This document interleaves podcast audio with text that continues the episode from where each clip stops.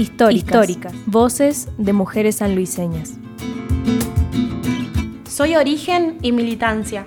Soy escritora y leyenda. Soy trabajadora. Soy maestra. Soy niña. Soy mujer. Soy mujer.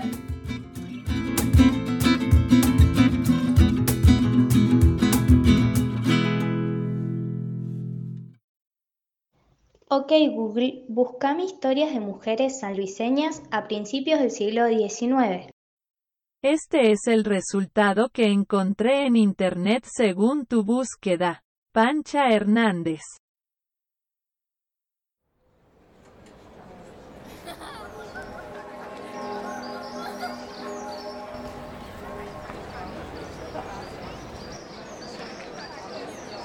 Nunca antes había visto a la ciudad de San Luis tan emocionada.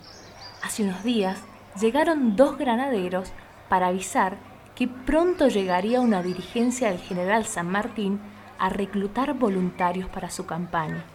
El sentimiento patriota nos ha llegado a todos. Con frecuencia, oigo la emoción de los jóvenes que quieren enlistarse.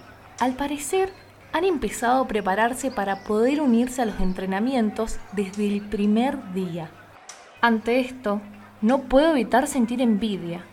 A diferencia de los hombres, nosotras no pisamos el campo de batalla. Para bien o para mal, estamos limitadas a quedarnos en casa.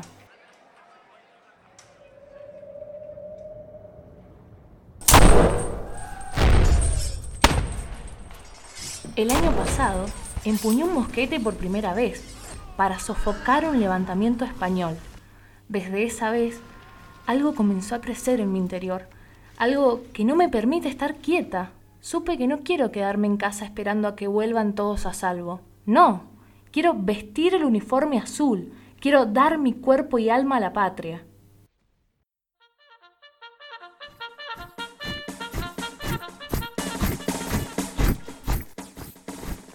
Cuando el ejército llegó, todo el pueblo se paralizó. La marcha y los tambores al unísono maravillaban a niños y adultos por igual. Varias filas de hombres uniformados avanzaban lentamente por la calle principal. Varios oficiales cabalgaban sin girarse a mirar. Entre ellos pude observar a Dionisio, mi esposo. Dionisio era quien se había ocupado de preparar la bienvenida al verlo marchar, solo pensaba en juntar valor para pedirle algo importante. Hace tiempo escuché que el general sí permitió a una mujer en el ejército. Por eso, he pensado que con mi experiencia yo también podría ser permitida. Unas horas después de que terminara la marcha, fui al cuartel para encontrarnos.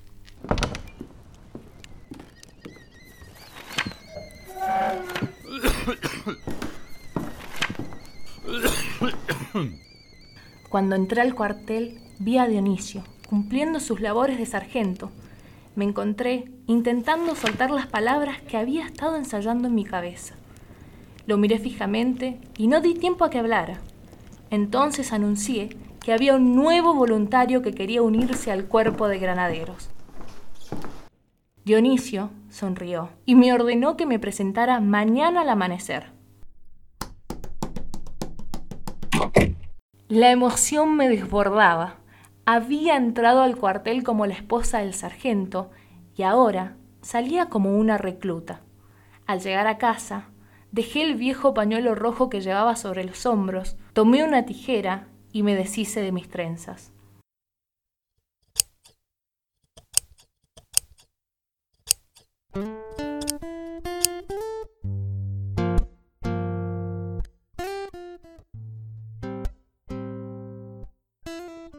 Entonces, me encontré formando parte de una de las muchas filas azules que marchan a Chile.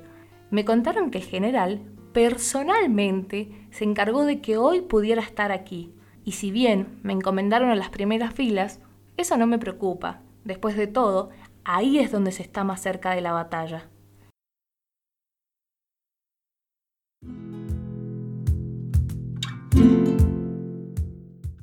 Históricas, Voces de Mujeres Sanluiseñas es una producción de estudiantes de la Facultad de Ciencias Humanas de la Universidad Nacional de San Luis. Encontrá los microprogramas históricas en SoundCloud y Spotify.